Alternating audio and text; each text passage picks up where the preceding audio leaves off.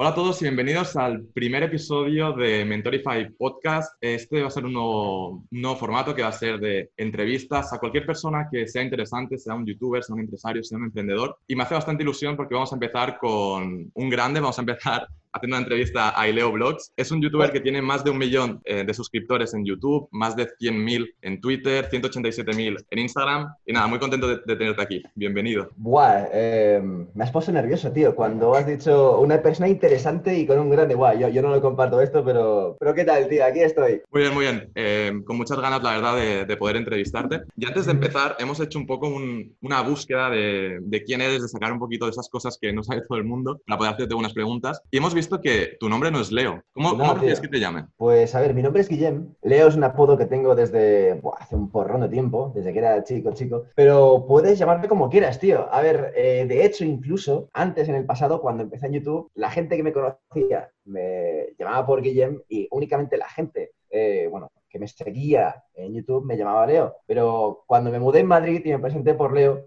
ahora toda la gente aquí en Madrid. Ya eres Leo, ¿no? Leo. Correcto, y en Barcelona soy Guillem. Ya me da igual, como quieras. Eh, creo que he absorbido el nombre de Leo y todo. Vale. Pues yo creo que me voy a sentir más cómodo llamarte Leo porque se me hace raro, ¿sabes? Llamarte así. Vale, genial. Y bueno, eh, antes de comentar, te quería comentar ahora el tema de, actualidad, ¿no? ¿Cómo has vivido todo esto del coronavirus, la pandemia? ¿Cómo ha afectado un poco a, tu trabajo, que al final es subir vídeos, crear contenido? Mal, tío, mal. mal. ha pasado increíblemente mal. Como tú sabrás, eh, YouTube no es que pague muy bien, ¿vale? Y salvo que tengas millones y millones de visitas, es muy complicado tener un sueldo digno de YouTube. Entonces, eh, yo soy uno de los casos que para poder subsistir, no, yo no bueno, para poder tener un buen sueldo, eh, requiere de las, de las marcas, de los patrocinadores. Entonces, cayeron muchas acciones. Tenía una acción para ir en el Mobile World Congress de Barcelona, que era una acción grande, luego un evento de, una marca, no diré marcas, ¿vale? Por si luego, si firma alguna cosa de exclusividad y no lo sé. Vale. Eh, digamos que tres eventos eh, los, los, perdí, eran eventos grandes, y también algunas colaboraciones las perdí también. O sea, lo he pasado mal. He perdido dinero, bastante. Vale, sí, sí, yo tengo otros amigos también youtubers que me comentaban lo mismo, que un día para otro todo se cerró. Aún así, eh, ¿a nivel visitas sí que has notado que han subido o más o menos? Pues tío, no lo sé, creo que no, porque yo me rayé precisamente porque como estaban cayendo los patrocinadores que dije, esto ya es el fin del mundo, ¿no? Y, me lo tomé menos en serio, tío. ¿Y cómo ves a partir de ahora en el mundo o YouTube, ¿sabes? Después de, de haber pasado todo esto. Porque yo lo que veo es que cuando estuvo toda la pandemia parecía que como que el mundo iba a cambiar, de que, bueno, ya nunca volverá a ser lo de antes, pero me estoy dando cuenta que llevamos un mes o así que se ha acabado más o menos el confinamiento y ya para mí todo ha vuelto a la normalidad. Lo único que la gente va con mascarilla y alguna cosilla, pero como que la gente se olvida muy rápido. Sí, demasiado. Eh, pero entonces tu pregunta es que cómo veo eh, YouTube en un futuro. No, ¿cómo crees que va a cambiar YouTube a raíz de, esto? O sea, ¿crees que va a haber algún cambio? ¿Que las marcas se han dado cuenta que realmente hace falta estar en, lo digital y van a potenciar más a influencers, a este tipo de promos? Pues, tío, buena idea. No, no, no me lo he llegado a plantear. Lo, lo que sí es cierto es que yo creo que es inevitable que las empresas cada vez estén más en lo digital, porque, tío, a ver, Estados Unidos, esto me acuerdo que hace un par de años lo hablé con un, con un colega, tras ver un estudio eh, que a lo mejor te parece muy curioso, ¿vale? En Estados Unidos siempre van un paso por delante de nosotros, como mínimo en cuanto al tema de, de publicidad digital, ¿vale? Pues, tío, se ve que hay un estudio, mira, o sea, para que me entiendas, en Estados Unidos ya se invierte mucho más en YouTube, se invierte mucho más en redes, y esto hace que, por ejemplo, de las visitas puedas vivir bien porque hay tantos anunciantes que, que exacto, lo que cobras por visita es mucho más, mucho mayor, ¿no? Mucho más alto. Aquí en España no. Pero si te fijas, solo hace falta ver eh, los referentes económicos de cada país.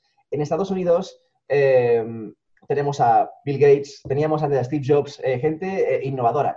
Aquí en España, hasta hace poco, bueno, sí tenemos a Mancio Ortega, pero teníamos antes de la crisis inmobiliarias. Las empresas más grandes eran inmobiliarias con, con los líderes, pues ahí viajotes, ¿sabes? Típico perfil Sí, eh, sí, sí, estoy contigo. Que, no eran em, emprendedores, que eran gente que estaba ahí pues por contactos y... Correcto. Entonces, fíjate que eh, en España hay un estudio, lo puedes buscar, que dice que el consumo de agua durante las pausas publicitarias de la televisión incrementa bastante. ¿Por qué? Porque la gente va al baño. De hecho, hace lo típico de en cinco minutos volvemos y la gente va al baño, eh, hace sus cosas y tira la cadena.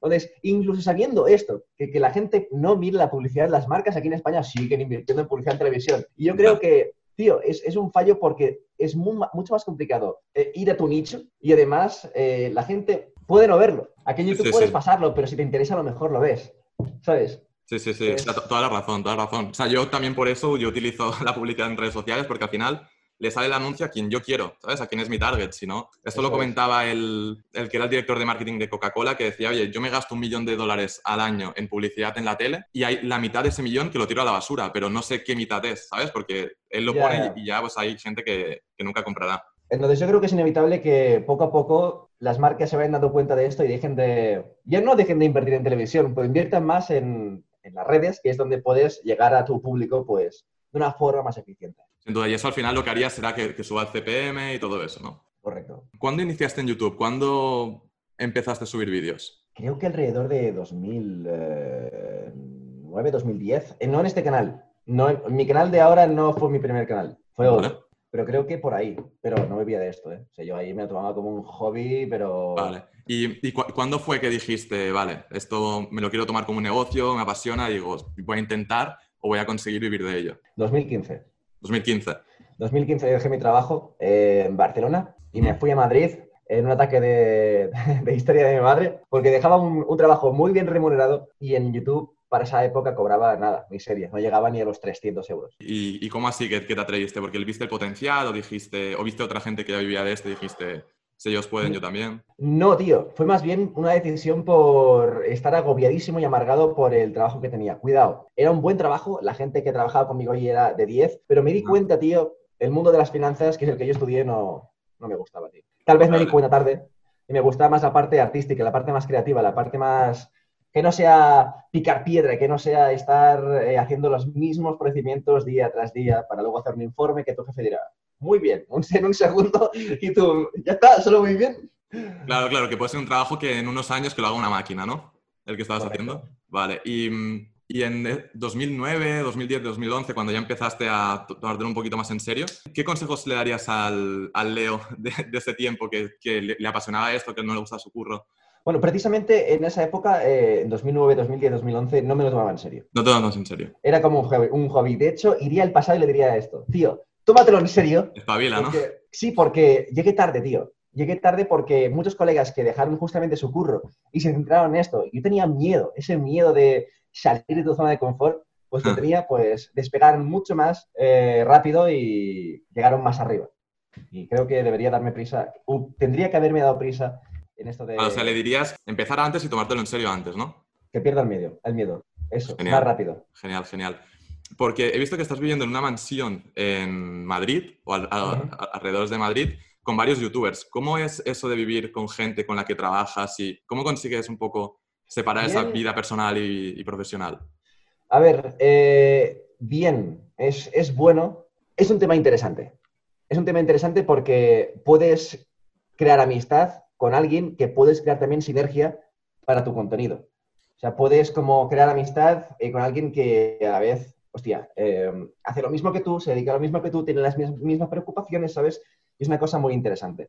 Claro, a mí esto también me pasa con otros emprendedores que conozco que, que al final que es un, es un, mundo tan raro y tan nuevo que al final juntarte de gente que piensa un poco como tú y que hace lo mismo se valora. Y, consigues desconectar. O yo, me lo imagino también un poco pues cuando hay estas casas que vienen tantos youtubers de decir, se puede parar un día o, o, el día que tú quieres parar justo dicen, Buah, ¿puedes salir en mi vídeo un momento? O yo qué sé, te, escribe una marca o tienes una reunión. puedes parar perfectamente. Puedes parar. Sí, de hecho, eh, va a rachas que, por ejemplo, en casa, eh, va a rachas que colaboremos más juntos o, no. Va por rachas porque surge o no surge, o a lo mejor, yo qué sé, imagínate, ¿vale? Yo imagínate que me voy 15 días de mi casa, entonces los otros siguen grabando y al volver, pues a lo mejor tienen sus cosas montadas. Y yo debería decir, eh, ¿qué, qué hago? ¿Me, uno? No, es muy fácil desconectar. Ah, eso está, eso está guay que si no te puedes volver loco. Y, y, en estos seis años, ¿no? Que te lo llevas tomando en serio, más o menos, cinco o seis años, calculo. Em, ¿Algún youtuber, que se puede decir el nombre o no, te ha dado algún consejo que digas, hostia, el mejor consejo que me han dado, si lo puedes compartir? Sí. Eh, fueron más que una persona, tres personas. Creo que sí. Eh, Shooter, Salva y Logan. Ah, vale, pues no. ¿Quiénes te pensabas Yo pensaba que eran eh, los de Videópatas, que creo que estuviste viviendo con ellos también. Y... Eso es. No, tío. em, los que me dieron el consejo para no morir en YouTube fueron eh, Shooter, Salva y Logan. Yo hasta, yo cuando empecé en YouTube hacía mi contenido y luego me centré en hacer retos, challenge, eh, tags, lo que se llama por ahí 2006, ¿no? Sí. Entonces, en 2000, a finales de 2017, no, perdón, 2018, este, este formato murió. Y la gente ya no hace challenge en el sofá, ya no hace retos y tal. ¿Y qué pasa? Que yo, eh, claro, veía que mi canal se estancaba porque ese formato ya no se consumía y yo en lugar de cambiarlo seguía insistiendo. Sigues haciéndolo, ¿no? Y ellos un día eh, nos vieron a, o sea, estábamos, quedamos para cenar y estábamos Shooter, Salva y Logan y luego estábamos Meagloven y yo. Y nos dijeron, tíos, esto no funciona, dejad de hacerlo ya. Si queréis eh, seguir trabajando lo que os gusta, eh, innovad, eh, renovaros, tío, que es que tenéis potencial y tal y falta pues renovaros. Y eh, eso hicimos, tío. Me acuerdo que a partir de ese día, Meagloven y yo quedamos prácticamente todas las noches mirando cómo reenfocar nuestros canales, qué hacer, eh, por dónde ir y al final pues de ahí salieron cosas que han ayudado a que mi canal el año pasado pues pegara muy fuerte. Bueno, es que realmente hiciste como, como un rebranding, ¿no? Que se dice en el mundo de la empresa, Eso decir, cambiar todo eso. es. Eso es, tío. Y esto también me lleva a preguntarte el hecho de que lo que comentas, ¿no? En YouTube cambia todo tan rápido, la gente, pues un día le gusta una cosa, luego otra. Em, ¿Cómo haces realmente para poder estar al día de todo, estar actualizado, tener ideas? Yo sé que hay una parte que también es ver lo que funciona en otros países y, adaptarlo con tu personalidad, adaptándola a España o tu público. Pero ¿cómo consigues eso? Vale, antes quería comentarte una cosa, ¿vale? Luego, eh, no es solo en YouTube, es en cualquier, eh, creo, sector artístico o cualquier, eh, por ejemplo, en cine y sobre todo en música también pasa. Fíjate lo que hacía Shakira hace un montón de años con el lelo, lole, lole, que lo petó, luego pasó de moda y luego volvió haciendo reggaetón, que es lo que, lo que se llama más ahora, ¿no? Esto eh, me demuestra a mí que en todos los aspectos artísticos del mundo hay modas, tendencias y todos son, eh, todo es cíclico, va y vuelve. Entonces, a tu pregunta que me has hecho de, Sí, o sea, ¿cómo buscas la nueva ola, sabes? Y, y la Vale. surfeas. mira, eh, antes lo que hacía es lo que hacen un montón de youtubers, que era buscar contenido americano y decir, guau, esto creo que lo petará en España. Pero me niego a hacer esto ya, tío. Me niego a hacer esto ya porque quiero que cuando la gente vaya a mi canal eh, vea algo que no ha visto en el resto de canales. Porque tú si vas a un canal americano y buscas algo, otro youtuber español también lo va a hacer. Y al final tendréis el mismo contenido. Y yo quiero evitar esto. Quiero que cuando la gente vea mi canal diga, hostia, esto, esto no lo he visto. Eh, y yo lo que hago ahora, cuando intento sacar un contenido que sea nuevo e innove, primero busco que sea una serie. Porque si funciona, ya tengo que pensar menos en nuevos formatos y voy tirando de la serie, ¿sabes? Porque esto es genial. Y además a la gente le gusta. Y segundo, me inspiro en programas de televisión que hayan funcionado y luego pienso cómo enfocarlos en mi rollo. Qué guay eso. Sí, sí. Por Me ejemplo, imagino eh, como típico programa de, de la MTV o de cosas así. justo, justo eso, justo eso.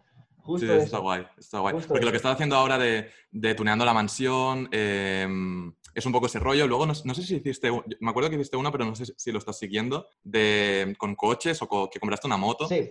No, no, a ver, o sea, yo he ido sacando series y luego si me han sido rentables o no, pues las he continuado o las he dejado. Sí. es como Netflix, tú sacas una serie y si Sí, sí, sí. funciona. Por ejemplo, tuneando la mansión, aunque ya está rozando lo de que no es rentable, todavía le queda cierto margen, ¿vale? Entonces, eh, saqué varias series que fueron rentables durante un tiempo y luego dejaron de serlo. Eh, hice una serie de un coche nuevo cada día eh, y hice otro que es el de la moto, que era uno que se llamaba Po- Podré venderlo más caro, que pretendía comprar objetos y luego venderlos para que fueran, eh, para ganar cierto margen, aunque fuera poco. Pero esa serie, eh, porque no le di la constancia que debería, porque estaba centrado en, en de la reforma, pues murió. Y las he cancelado o puesto en stand-by. Yo qué sé, puede que en un futuro las retome, pero si no son rentables, las corto enseguida. Vale, Leo, y una cosa que también veo bastante es que en YouTube al final hay que crear lo que comentabas de Netflix, ¿no? Hay que, hay que crear el contenido que la gente está dispuesta a ver. Al final es, es un trabajo y, y- y forma parte del trabajo. Pero algo que me gustaría saber también es, si tú no tuvieses que depender, digamos, del algoritmo, de, de todo esto, ¿qué, qué te gustaría ti sacar? O sea, ¿hay alguna serie o algún tipo de vídeo que digas, bueno, me gustaría sacar esto? Hostia, buena pregunta, tío, muy buena pregunta. A ver, eh, para empezar, sacar las nuevas ideas es el proceso más complicado de todo esto que supone ser youtuber, ¿no? Luego la grabación, la edición, le puedes meter más o menos caña, pero es más sencillo. Porque perdona que te corte, pero ¿tú, editas tus vídeos? No, sí, ¿no? Sí. sí, sí. Ahora sí. O sea, en el pasado estuve pagando eh, una editora. Le pagué muy bien porque eh, me, me, gustaba el hecho de que sintiera mi negocio como propio. O sea, mm. o sea el negocio como también eh, su parte y así pues se implicará más. De hecho, claro, claro, que, formase parte de, de, todo. Estaba pagando creo que unos 1.200 o unos 1.300 euros al mes. O sea, esto ya nos nomina eh, guay. Luego vino mi época de, estancamiento en YouTube, ya no podía pagarle, así que eh, dije que no podía seguir con sus servicios y volví a editarlo yo. Luego, en algunas ocasiones he intentado me ayuda a editar los vídeos, sobre todo en, en verano, cuando estoy de viaje. Pero, tío, por mucho que lo hagan bien, eh, luego lo recibo y veo que no hay mi esencia ahí, ¿sabes? Y, esto me da mucho... Me cuesta subirlo porque pienso, coño, yo no lo, o sea, yo no lo habría hecho así, está de puta madre, pero... Y me da mucho... Y tengo que perder esto, porque ganaría mucho en calidad de vida si volviera a tener a alguien que me ayudara en la edición. Claro, podrías subir el doble de vídeos con el mismo trabajo. Sí, pero también está aquí la movida. Eh, no quiero ser un youtuber que suba mucho contenido y que pase desapercibido por la gente y que diga rollo, sí, uno más que hace esto. Por hmm. esto yo preferiría, justamente si el algoritmo me lo permitiera, me gustaría hacer eh, algo, algún, un par de series, una de viajes. En plan, imagínate, eh, es que mejor no te comento la idea porque es una cosa que estoy pensando, ¿vale? Y mejor no subes antes. Algo de viaje, dejémoslo ahí, ¿no? Y otra cosa que fuera de cambios radicales en algo, ¿sabes? Como lo que hacía en televisión de eso. Me gustaría pero como el algoritmo no sé cómo se lo tomaría esto y es una cosa que hay que invertir dinero, tío, es una cosa que no, por ahora no me atrevo a, lanzar, pero sería por ahí. Algo por ahí. Vale, guay, guay. Y mm, bueno, cada vez más, ahora el sueño de, de, los chavales es ser youtuber, entre otras cosas, pero ya ser youtuber ya ha pasado de ser un trabajo, digamos, de frikis, gamers, mal visto, que se burlan de ti, a ser como brutal, ¿sabes? Ser youtuber. Sí, tío. Y ¿Qué, consejo le darías ahora a la gente que, quiera empezar o típicos chicos que nos estén viendo ahora de, no sé, 16, 17, 18, que digan, yo quiero ser youtuber? Que es duro de cojones. Es duro de cojones. Es duro de cojones. O sea, eh, se ve únicamente la parte bonita, ¿no? De que somos chavales que ganamos, coño, cobramos bien, pero que no se ve la parte más, más difícil, que yo en este trabajo estoy currando mucho más que cualquier otro trabajo que he tenido antes. Cuando estaba trabajando eh, de responsable financiero de costes en una empresa, ¿vale? Yo ahí hacía mis ocho horas, tal vez hacía horas extras, nueve, diez, tal vez algún día. Pero me iba a casa y salvo final de mes que había cierres y todo esto, de, bueno, contables, eh, yo, o sea, desconectaba al 100%, ni me preocupaba por mi trabajo. Ni, no, no, no, nada. Aquí estoy 24 horas, 24 horas pensando en nuevos, nuevos vídeos, mientras estoy grabando eh, el que tengo que subir este fin de semana. Eh, luego, mientras edito, estoy pensando a ver cómo podría desarrollar algo. Eh, también, bueno, ahora porque tengo, bueno, cantante, pero antes también era negociar con marcas. Si no va a haber un vídeo, rayarte y esto afecta a tu creatividad. Es un mirar las redes sociales, el feedback, el feedback de la gente. Es una cosa que no paras ni Eso un no para nunca, ya, y tú lo sabes. Desconectar es súper chungo y cuando desconectas tienes miedo a que cuando vuelvas la gente ni se acuerde de ti. ¿Sabes? Es un a, a mí una cosa que me pasa que estoy seguro que a ti te pasará, como que sientes que de un día para otro se puede acabar, ¿sabes? Que de repente ya, está. Sí, y bueno, y por esto estoy buscando otras vías de, ingresos, pero sí. Eh, ya, hablaremos de eso. Ah, genial. hago una preguntita por ahí, pero guay. Y lo que comentas de que al final es un trabajo que, que es 24/7, ¿tienes alguna manera de, organizarte o tienes alguna rutina o, vas haciendo? Antes la tenía, tío, pero en la cual la perdí. Ahora es más ir, haciendo el día a día, ¿no? A ver, mi... antes de la cuarentena me levantaba temprano, ahora ya no, tengo que recuperar este hábito. Eh, por la mañana, mientras daba una vuelta por la casa andando, pues me ponía a pensar sobre, no sé, sobre ideas que no terminaba de, encajar, no sé, pensaba en ideas de vídeos. Luego, o sea, yo siempre grabo sobre la hora de comer y edito por las noches. No sé, seguía un patrón de pensar ideas, de grabar, de editar pensar ideas, grabar y editar. Y a lo mejor pensar ideas no saco nada y tardo una semana en sacar algo, ¿sabes? Sí, al final de... Es que también es lo que tienen estos trabajos artísticos, ¿no? Que es cuando llega la inspiración, llega y cuando te apetece, te apetece. Y además, no es como trabajar un trabajo normal. Al final, grabar supone de energía, de verte bien, de tener ganas, que si no te sale, te sale nada. Y yo por lo que te sigo veo que eres una persona fitness, más o menos fitness. Que, de la cuarentena más o menos. En la cuarentena. Eh, ¿De, esto sigues alguna, alguna rutina o, tú lo notas que esto te sirve, el hecho de, ser una persona fitness, de cuidarte tal, luego a la hora de ser productivo, de grabar mejor y todo esto? Eh, ahora no lo soy, pero cuando lo era, eh, sí, ayudaba. De hecho, em, iba a un gimnasio, tío, que, o sea, ahora no voy, tengo que a ver si consigo volver porque es muy difícil eh, empezar otra vez de nuevo, tío. Iba a un gimnasio que tenía spa, tío, y después de entrenar me ponía el spa. Y ahí justamente pensaba en, eh, en vídeos, tío, me motivaba un montón. Además, al salir como reventado de entrenar, pues esa sensación que, que tienes como de ¡guau! Pues me claro, estar realizado, luego duermes mejor, todo eso. Correcto. Correcto, tío. Mira, creo que a raíz de esta entrevista voy a ir al gimnasio, tío. que lo juro, que lo juro. A ver si es verdad. A ver si es verdad. tío. Em, porque también he visto que te patrocina Procis con el código Leo.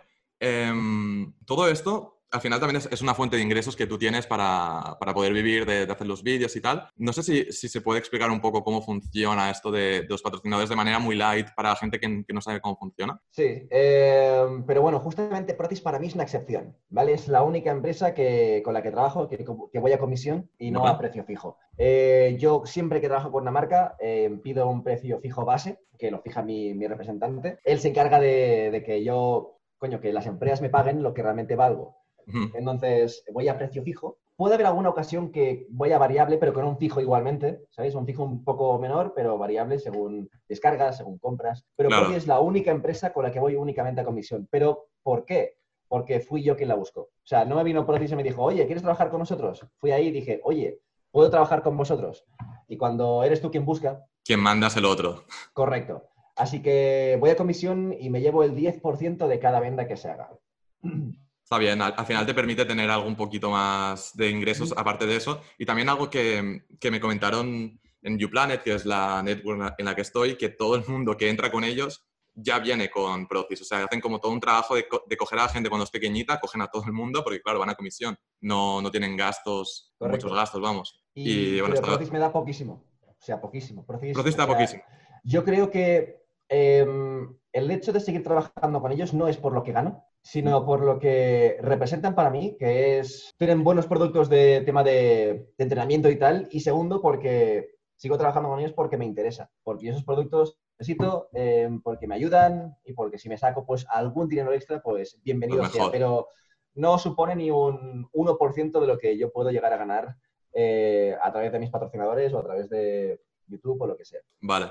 Y, y luego también otra línea de negocios que tenéis un montón de youtubers es el libro, que tú sacaste un libro que se llama, esto no es la típica locura de, 18 años, de los 18 años. No sé si puedes explicar también un poco cómo es el proceso de crear un libro para un youtuber. Mira, no os metáis en este marrón, ¿vale? Eh, yo te digo, este libro lo tenía escrito, eh, bueno, a ver, ligeramente escrito a los 17 años, 18, sí, por ahí. Era una historia que yo escribí con un... y que pretendía ser una serie. ¿Qué pasa? Eh, no haré spoilers el libro por si alguien se lo quiere pillar, pero hay viajes en el tiempo, hay movidas. Eh, que... Hacerlo en una serie para que quede bien requiere mucha pasta, mucha inversión, efectos especiales por aquí, por allá y, lo dejamos abandonado.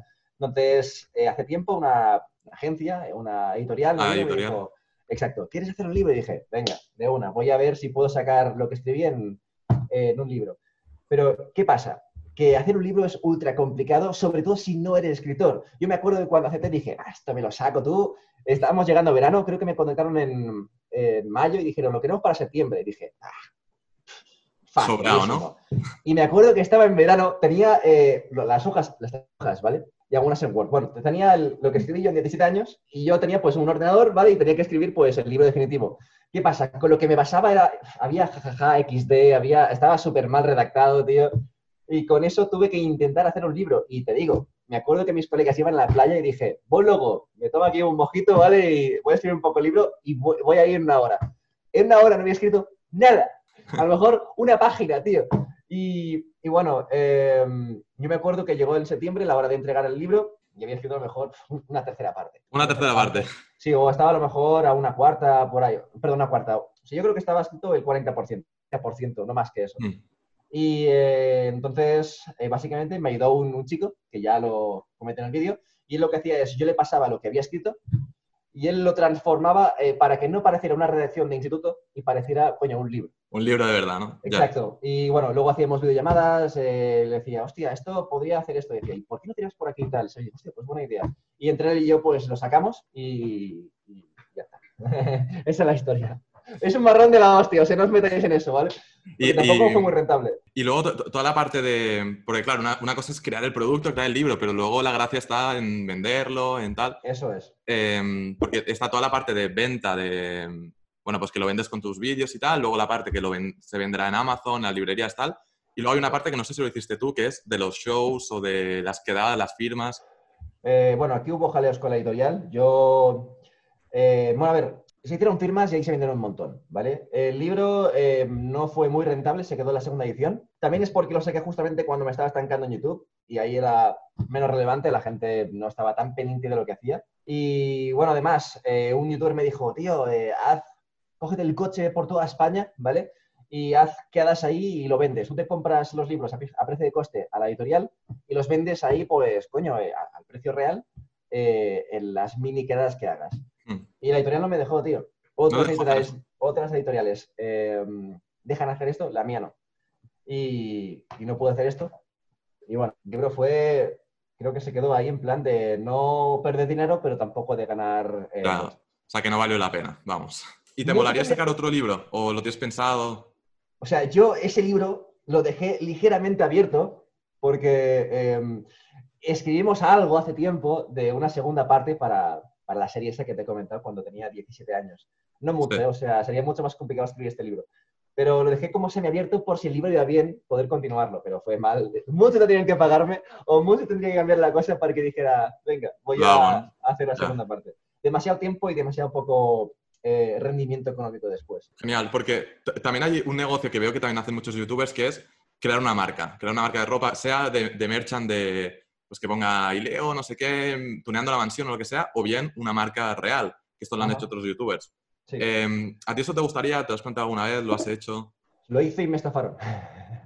Este te estafaron. Sí, una empresa me dijo, eh, tío, eh, hacemos esto, una colabo y tal. Y yo dije, venga, vale.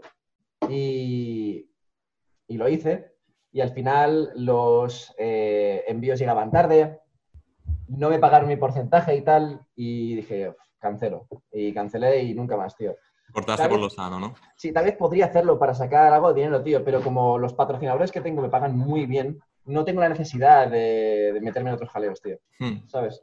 Sí, sí. A ver, son cosas distintas. Yo lo que veo es que obviamente patrocinadores es brutal y es como lo más fácil, digamos, todos salen bien, al final es hacer una mención o lo que sea, pero también es la parte que ahí no eres el empresario tú, ¿sabes? Ahí pues tú dependes de otros, tal. Sí, También algo que hemos visto en varias entrevistas que te han hecho, que comentas que tienes varios proyectos, pero nunca dices Ajá. cuáles son. No sé si podrías compartir uno o alguno que, que te apetezca. A ver, te puedo compartir, compartir varios. Eh, Pero Vale. también, te digo, son proyectos que eh, a la mínima que veo que el coste de oportunidad no me renta, los, los dejo. Porque ahora mismo ya tengo 30 años, tío, y quiero eh, ya no solo trabajar de lo que me gusta, sino eh, sacarle partido a eso. O sea, yo no estoy ahora mismo para perder tiempo y hacer cosas que a lo mejor me reporten 10 euros al mes, ¿entiendes? Vale, eh, he estado estudiando doblaje para eh, abarcar no sé, para entrar en otro mundillo, por si esto de YouTube eh, se va al traste alguna vez. eh, ahora lo tengo un poco parado. Eh, también estoy ahora mismo eh, con el tema de SEO, marketing, para crear páginas de afiliados, para... bueno, ¿sabes quién es Romo Alfonso? Sí, claro. Justamente eh, hago su curso, estoy llevando la Armada práctica. digital. Correcto. Y, y también tengo otros proyectos de, de inversión, pero en tema de bolsa y todo eso, sin más. Pero tampoco le meto mucho dinero porque tampoco... eh, yo quiero ir más a las movidas seguras, más que... que- Más largo plazo, ¿no?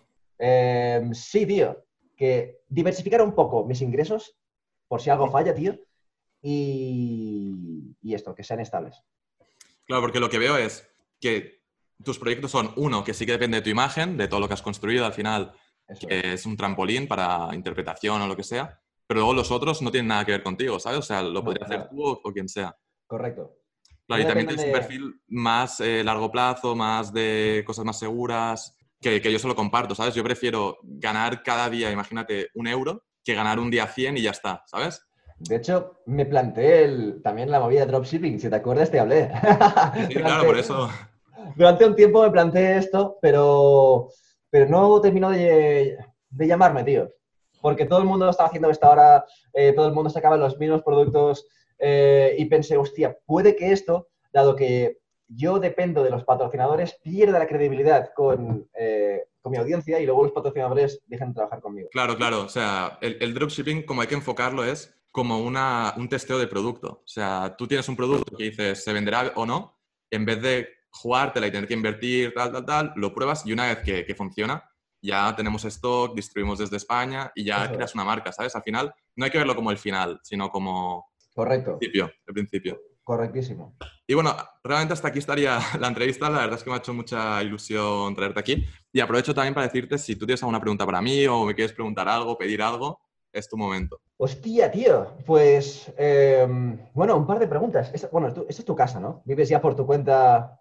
A- Ahora mismo estoy en casa de mis padres, pero ahora estoy en proceso de mudanza a Andorra. Mañana ya voy a Andorra Vale, y vale, nada, vale, me mudo ahí. Hostia, pues justamente también tenía. Bueno, a ver, eh, yo, por ejemplo, eh, lo comentamos con los de la casa, tío, que si eh, este año económicamente nos fuera igual de bien que el, que el anterior, a lo mejor nos planteábamos ir a Andorra, tío, pero este año, por el tema del coronavirus, ha ido todo al traste.